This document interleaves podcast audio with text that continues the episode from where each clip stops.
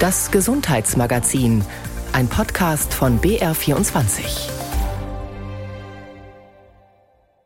Beta-Carotin, Kalium, Eisen und verschiedene Vitamine kann man gut mit Spinat und Mangold zu sich nehmen. In einer Viertelstunde geht es um gesundes Gemüse. Ich bin Monika Dollinger und begrüße Sie zum Gesundheitsmagazin. Dass heute auch dem Geschäft mit der Gesundheit nachgeht, wenn immer mehr Arztpraxen von Investoren aufgekauft werden, was bedeutet das für uns Patientinnen und Patienten? Zuerst aber berichten wir über einen Verein, der sich um Kinder kümmert, brandverletzte Kinder aus Kriegs- und Krisengebieten und sie zur Behandlung nach München holt. Für mich ist es sozusagen mein Beitrag für Menschen aus unterprivilegierten Ländern dieser Welt, Kinder wieder lebensfähig, voll lebensfähig zu machen, indem ich sie hierher hole und bei uns operiere sagt Dr. Carsten Krohn, Leiter des Zentrums für schwer brandverletzte Kinder in der Münchenklinik Schwabing. Viele Kinder, die schwerste Verbrennungen erleiden, in Krisen- oder Kriegsgebieten etwa, haben oft keine Chance auf eine angemessene Behandlung. Carsten Krohn arbeitet seit Jahren für den VfBB, den Verein zur Förderung der Behandlung Brandverletzter, der solche Kinder kostenfrei behandelt. Der Verein wurde 1985 vom Professor Wolfgang Mühlbauer in Bogenhausen gegründet. Mit dem Wunsch, schwerbrandverletzte Kinder, die bereits abgeheilt sind, aber bei denen nun Narben entstanden sind, die zum Beispiel die Bewegung einschränken, nach Deutschland zu holen und hier zu behandeln. 23 Patienten hat der Verein seit 2010 behandelt, erzählt Carsten Krohn darunter Kinder, die in Kriegsgebieten schwere Verbrennungen erlitten haben oder auch im Alltag, wie etwa die neunjährige Basmane aus dem westafrikanischen Benin. Das kleine Mädchen half beim Kochen am offenen Feuer. Ihr Kleid fing Feuer und brannte lichterloh. In Benin bekamen sie zwar eine Erstversorgung, mehr aber nicht. Aufgrund ihrer großflächig verbrannten Hand, vor allem an den Beinen, hätte Basmane wohl ohne die richtige Behandlung nicht überlebt, erzählt Carsten Grohn. Durch Bekannte in München erfuhr die Familie von Basmane vom VfBB. Aber dann ist natürlich die Frage, wie kommen diese Menschen hier rübergeflogen? Wer zahlt denen den Transport? Wer zahlt denen den täglichen Aufenthalt hier? Laut Satzung darf der Verein ausschließlich Kosten übernehmen, die für die Behandlung im und ich sage jetzt mal am Krankenhaus notwendig sind. Das heißt, wenn wir Hilfsmittel produzieren müssen, die der Patient dann danach oder zwischen den einzelnen Krankenhausaufenthalten tragen darf, soll und muss, dann wird das auch über Spendengelder finanziert. Basmane hatte Glück in jeder Hinsicht. In einer Blitzaktion schafften es die Münchner Bekannten, das kleine Mädchen in die bayerische Landeshauptstadt einfliegen zu lassen. Die hohen Kosten, um Basmane im Krankenhaus therapieren zu können, konnte der VfBB mittels einer großzügigen Spende der Stiftung Lichtblicke aufbringen. Auch die Vereinigung Friedensdorf, mit der der Verein schon lange zusammenarbeitet, leistet seit Jahren große Unterstützung, sagt Carsten Krohn. Die Initiative bringt unbegleitete Kinder aus Drittweltländern nach Deutschland zu medizinischen Behandlungen. Die fragen dann vorher bei mir an, ob ich das übernehmen kann. Die wiederum haben das Geld, die Patienten hierher zu bringen und haben ein Camp, das diese Kinder beherbergt in den Zeiten zwischen den stationären Aufenthalten. Und die werden dann ein Jahr lang hier in Deutschland behandelt, werden von Ehrenamtlichen zu uns gebracht und wieder abgeholt und werden dann wieder zu ihren Familien zurückgeflogen. Doch nicht alle Kinder können im Friedensdorf unterkommen, sagt der Arzt. Er würde sich freuen, wenn sich in München Menschen finden, die Platz haben, um verletzte Kinder mit einem Elternteil für eine Zeit aufnehmen zu können.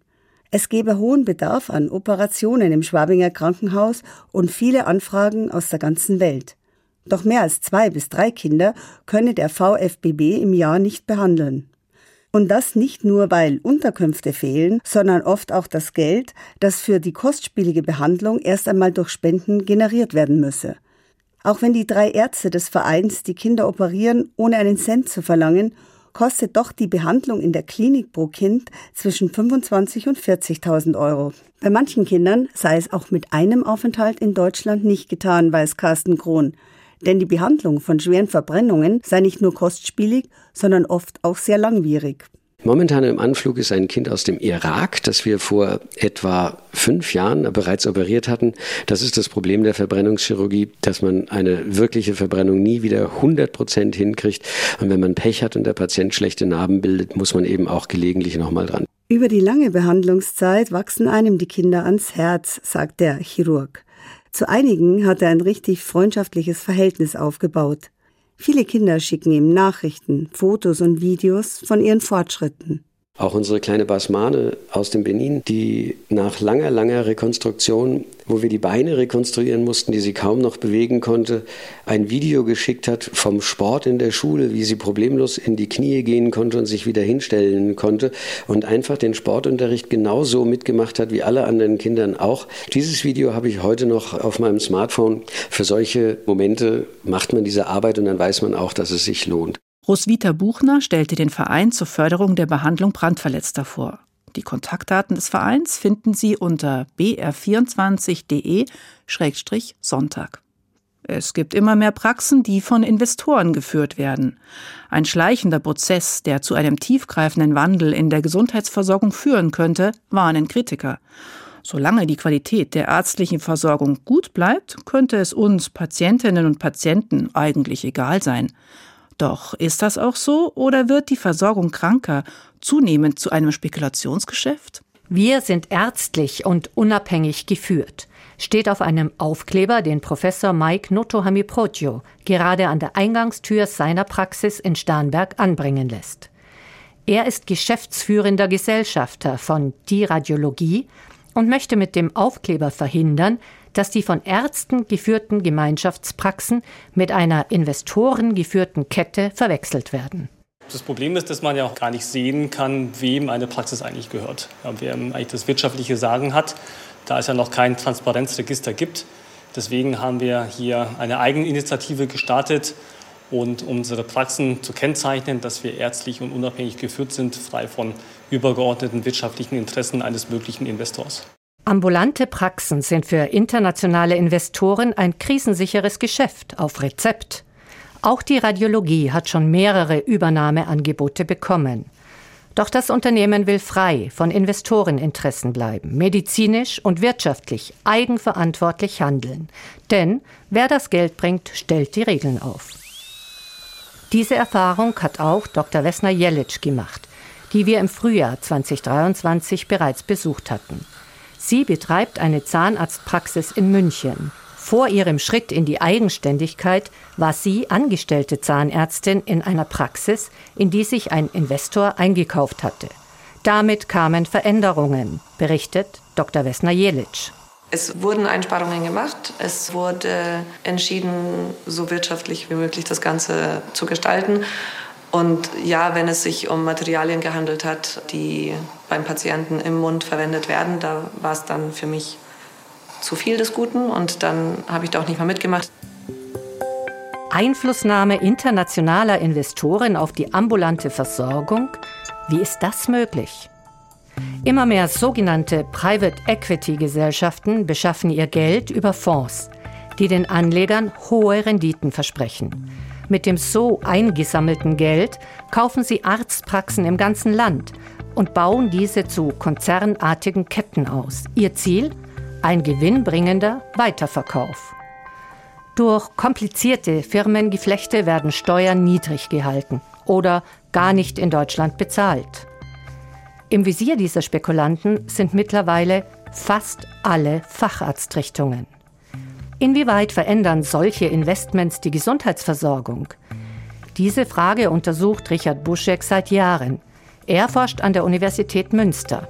Mit Private Equity Investoren in der deutschen ambulanten Versorgung gehen auch neue Renditevorstellungen einher, die die ambulante Versorgung bisher so noch nicht gesehen hat, denn Private Equity erzielt im Gesundheitswesen etwa 10 bis 15 Prozent Rendite. Diese Rendite können Sie aus betriebswirtschaftlichen Optimierungen, etwa Kosteneinsparungen erzielen. Es werden aber auch Verträge mit den verkaufenden ärztlichen Behandlern abgeschlossen, die dann bestimmte Umsatzziele erreichen müssen. Umsatzziele erreichen zu müssen. Das wurde für einen Augenarzt aus Bayern zu einer großen Belastung. Er hat für eine Investorenkette gearbeitet und möchte anonym bleiben. Belege für seine Aussagen liegen der Redaktion vor. Vor allem bei der Diagnose des grauen Stars gab es Druck auf Ärzte. Bei der Operation des grauen Stars werden Linsen eingesetzt und es wurde massiv darauf gedrängt, höherwertige Linsen einzusetzen, um einen Mehrwert für die Firma zu generieren, bei mitunter zweifelhaften Mehrwert für den Patienten. Dem Patienten fehlt in der Regel das medizinische Wissen, um beurteilen zu können, welche Linse für ihn die geeignetste ist. Er muss sich hier auf den Arzt verlassen. Für teurere Linsen gab es Boni für den Arzt, doch nicht nur dafür, so der Augenarzt. Es gab außerdem noch die Möglichkeit, einen Femtolaser anzuraten. Das ist eine Methode, die den Operationsablauf unterstützt und auf das Endergebnis keinerlei Auswirkungen hat. Für Femtolaser und hochpreisige Linsen muss der Patient bis zu 2000 Euro selbst zuzahlen. Pro Auge. Für einen Arzt haben die Boni durchaus 8.000 bis 10.000 Euro im Monat ausgemacht, sodass die Motivation groß war, so vorzugehen. Der Augenarzt wollte das alles nicht mehr mitverantworten und kündigte. Dieser Schritt ist für viele Ärzte aber nicht leicht. Sich selbstständig zu machen wird immer teurer. Investoren treiben den Preis für den Kauf von Praxen in die Höhe. Und nicht nur Arztpraxen sind im Visier internationaler Finanzjongleure, warnte Experte für Veränderungen im Gesundheitswesen Richard Buschek. Wir haben es mit einer sogenannten Finanzialisierung weltweit zu tun. Das heißt, Altenpflegeeinrichtungen oder Krankenhäuser werden von Investoren übernommen, um daraus Rendite zu erzielen. In Deutschland haben wir bereits 90 Ketten, die im Gesundheitssektor von Private Equity übernommen wurden. Davon haben wir mindestens 45 Private Equity geführte MVZ-Ketten und in sieben dieser Ketten arbeiten bereits mehr als 1000 Beschäftigte. Teil eines Private Equity Invests einer großen internationalen Finanzgruppe ist etwa die Radiologie Dinkelsbühl. Auf dem Schild neben der Eingangstür finden sich allerdings lediglich die Namen der behandelnden Ärzte – kein einziger Hinweis auf den Eigentümer der Praxis. Sie gehört zur Radiologiegruppe RH Diagnostik und Therapie mit etwa 1500 Mitarbeitern und Standorten in fünf Bundesländern. Mit viel fachlicher Kompetenz und einer großen Marktmacht. Die Radiologiegruppe wiederum gehört größtenteils Five Arrows in Luxemburg und diese ist Teil einer großen Bankholding. Wer genau die Geldgeber hinter dem Konstrukt sind, ist nicht bekannt. Gegründet wurde die Dinkelsbühler Praxis vor 25 Jahren von Harry Tabler und zwei Kollegen. Vor drei Jahren haben sie die Praxis an Investoren verkauft. Vom Eigentümer wurde Harry Tabler zum Angestellten. Er sieht darin viele Vorteile. Wir haben viele Neuigkeiten in der Praxis eingeführt und das ist die Arbeit von IT-Abteilung. Unsere Homepage wurde modernisiert. Also in dieser Hinsicht ähm, äh, war das eine große Hilfe vom Investor. Harry Tabler kann sich voll und ganz um die Gesundheit seiner Patienten kümmern, sagte er. Alles Organisatorische werde ihm abgenommen. Doch ist der Arzt auch vor einer Einflussnahme des Investors geschützt?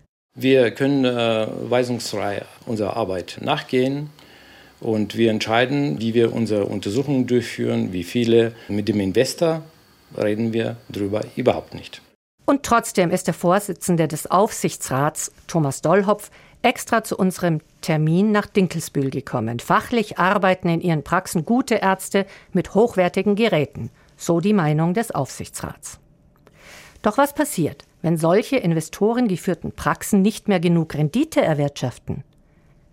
Die Kassenärztliche Vereinigung Bayerns hat hier große Befürchtungen, so ihr Vorstand Dr. Peter Heinz. Wenn diese Zitrone ausgepresst ist und dann die Investoren sagen, jetzt haben wir davon genug, wir kriegen woanders mehr für unser Investment, dann ziehen die sich zurück und was passiert dann? Dann haben wir eventuell Versorgungsruinen da, die dann im schlimmsten Fall mit Steuergeldern, weil sie systemrelevant plötzlich sind, oder mit Geldern aus der Kassenärztlichen Vereinigung, das heißt von den Geldern aller Mitglieder, gerettet werden müssen. Im Moment allerdings nimmt die Marktbeherrschung von Investoren zu. In einigen Regionen haben sie bereits eine monopolartige Stellung. Eine unabhängige Zweitmeinung einzuholen, wird dort immer schwieriger. Und bestimmte Patienten könnten durchs Raster fallen, so der Vorstand der Kassenärztlichen Vereinigung Dr. Peter Heinz. Die Patienten, und da geht es oftmals gerade um chronisch erkrankte Patienten, haben dann die Gefahr, dass wenn sie jetzt nicht mehr zu lukrativen Untersuchungen oder Behandlungen sich eignen, dass sie dann einfach keine adäquate Versorgung mehr finden. Auch niedergelassene Ärzte sind nicht frei von wirtschaftlichen Zwängen, müssen ihr Personal bezahlen, in Praxen und Geräte investieren. Doch in ihrem Fokus ist eine langfristige Patientenbindung, so der Radiologe Mike Notohami-Protjo aus Starnberg. Letzten Endes haben wir aber ein langfristiges, nachhaltiges Ziel. Wir wollen nicht kurzfristig den Gewinn steigern und weiterverkaufen, sondern langfristig die Patientenversorgung sichern. Patienten sollten frei entscheiden können, wem sie sich anvertrauen und welche wirtschaftlichen Interessen möglicherweise dahinter stehen. Dafür braucht es Transparenz. Und dafür kämpft die Radiologie in Starnberg mit einem simplen Aufkleber. Wir sind ärztlich und unabhängig geführt. Den Beitrag von Angela Neuliger finden Sie auch in der ARD-Mediathek, ein Filmbericht der BR-Sendung Mehrwert. Sie hören das Gesundheitsmagazin mit Kartoffeln und Spiegelei oder in einer vegetarischen Lasagne oder nur kurz blanchiert mit Zitronensaft und Olivenöl. Es geht um Spinat. In unserer Serie über gesunde Lebensmittel vom Acker und aus dem Garten geht Julia Smilger heute der Frage nach, wie gesund Spinat wirklich ist und warum Mangold mehr als nur eine Alternative dazu sein kann. Erinnern Sie sich noch an Popeye, jenen Seemann aus dem Zeichentrickfilm mit der Pfeife und den starken Muskeln. Her mit dem Spinat, rief er immer, während er eine weitere Dose Spinat in sich hineinschlang. Wer lässt seine Fäuste fleißig fliegen? Popeye, wer haut zu, dass sich die Balken biegen? Popeye, wisst ihr denn auch, warum er auf Draht ist? Weil sein Geheimrezept Blattspinat ist. Der Spinat bewirkte, dass bei Popeye die Muskeln augenblicklich wuchsen und er übernatürliche Kräfte entwickelte. Popeye hat für Spinat mehr getan, als jegliche Marketingkampagnen es je vermochten. Ende der 1930er Jahre, als Popeye bekannt wurde, stieg in den USA der Spinatkonsum um 30 Prozent an. Zu Popeyes Zeiten war man nämlich überzeugt, dass im Spinat sehr viel Eisen steckt. Dabei hatten die Wissenschaftler bei der Ermittlung des Eisengehaltes im Spinat ein Komma falsch gesetzt, wodurch der Eisengehalt auf das Zehnfache der eigentlichen Menge veranschlagt wurde. Weitere Studien haben diesen Fehler korrigiert, sagt die Ernährungsberaterin Susanne Schmidt-Tesch von der TU München. Und trotzdem beinhaltet Spinat so viel Eisen, sodass man mit einer Portion auch sozusagen zwischen 40 und 50 Prozent des Tagesbedarfs decken kann. Folsäure, wo man auch schon circa 50 Prozent des Tagesbedarfs decken kann in etwa. Insofern ein interessantes Gemüse auch an der Stelle. Ein hoher Anteil an Folsäure hilft bei der Bildung roter Blutkörperchen und ist vor allem für Schwangere wichtig. Außerdem kann Folsäure die Hirnleistung bei älteren Menschen verbessern, haben Wissenschaftler von der niederländischen Universität Wageningen in einer Studie aus dem Jahr 2007 festgestellt. Daneben enthält Spinat viel Beta-Carotin. Es senkt das Risiko für Augenerkrankungen und ist wichtig für den Knochenbau. Der Ursprung des Spinats wird im alten Persien vermutet. Araber brachten den Spinat nach Spanien, von dort aus gelangte er über Frankreich nach Deutschland, wo er peu à peu seinen Vorgänger, den Mangold, verdrängt hat, erzählt Susanne Schmidt-Tesch. Sie sind tatsächlich miteinander verwandt, sie gehören nämlich zu den Fuchsschwanzgewächsen. Der Mangold war ursprünglich etwas verbreiteter, wurde aber dann abgelöst durch den Spinat, der etwas feiner ist weil beim Mangold gibt es eben auch zwei Sorten. Den Stielmangold mit einer sehr ausgeprägten Mittelrippe, den bekommen wir eigentlich sehr viel hier auch zu kaufen. Und es gibt aber auch ein Blattmangold, das steht natürlich dann das Blatt im Vordergrund. Bis ins ausgehende 18. Jahrhundert war Mangold in Deutschland ein beliebtes Gemüse, bis er dann vom Spinat überholt wurde. In südlichen Ländern ist Mangold nach wie vor sehr beliebt. Dort rund um das Mittelmeer wurde er auch ursprünglich kultiviert. Es wird vermutet, dass die alten Römer Mangold einst nach Norden ins heutige Deutschland gebracht haben. Mangold enthält viel Vitamin K, das wichtig für die Blutgerinnung ist und auch für Knochen und Zähne. Denn Vitamin K transportiert Calcium durch den Körper und aktiviert das Protein Osteokalzin, das Calcium in die Knochen und die Zähne zieht. Aber auch bei der Menge an Beta-Carotin punktet Mangold, sowie bei Folsäure, Vitamin B2 und auch Vitamin C. Im Jahr 2014 untersuchte die Wissenschaftlerin Jennifer DeNoyer an der William Patterson University in New Jersey 47 Gemüse- und Obstsorten auf verschiedene Nährstoffe. Dabei bewertete sie die Sorten danach, wie hoch ihr jeweiliger Anteil in dem jeweiligen Gemüse und Obst pro 100 Gramm ist. Bei dieser Rangliste schaffte es Mangold mit 90 Prozent der Tagesration an wichtigen Vitalstoffen auf Platz 3. Besser schnitten nur Brunnenkresse und Chinakohl ab. Spinat belegte den fünften Platz. Beim Kochen vom Spinat und Mangold sollte man ein paar Regeln beachten, so die Ökotrophologin Schmidt-Tesch. Es heißt ja immer, man soll den nicht aufwärmen, Spinat und Mangold. Ja, eingestrengt, man kann ihn schon wieder aufwärmen, allerdings muss man ihn davor gut und schnell abkühlen. Das ist eigentlich der Trick dabei, damit da beim Abkühlen nicht zu viele Bakterien entstehen, sollte das möglichst rasch passieren, sodass man ihn dann auch wieder aufwärmen kann. Ausnahme ist so ein bisschen Baby- und Kleinkinder. Da sollte man vielleicht sich mit dem Aufwärmen zurückhalten. Dem würde ich vielleicht wirklich nur den frischen dann anbieten und den aufgewärmten ist dann eher was für die Erwachsenen an der Stelle. Außerdem, wie viele andere Blattgemüse, speichern Spinat und Mangold viel Nitrat, das aus der Düngung im konventionellen Anbau stammt. Während der Lagerung wandelt sich Nitrat in Nitrit um, dem krebserregende und abwehrschwächende Wirkungen nachgesagt werden. Daher das Gemüse am besten schnell verarbeiten. Wird es im Kühlschrank länger gelagert, gibt es auch einen Trick, wie man Nitrate reduzieren kann. Indem man das Gemüse eben blanchiert, also kurz mit heißem Wasser übergießt und dann das Kochwasser wegschüttet, da geht auch ein gut Teil vom Nitrat auch wieder raus, wenn man da ganz sicher sein will letzten Endes. Spinat und Mangold gelten als sehr verträglich, sagt Susanne Schmidt-Desch. Allerdings sollen Menschen mit Neigung zu Nierensteinen vorsichtig sein, wegen des hohen Gehalts der Oxalsäure. Das ist halt eine Säure, die in den Pflanzen eben natürlicherweise vorhanden kommt. Ja, manchmal merkt man das auch so ein bisschen im Mund, dass es so ein bisschen quietschig, äh, pelzig vielleicht auch manchmal ist.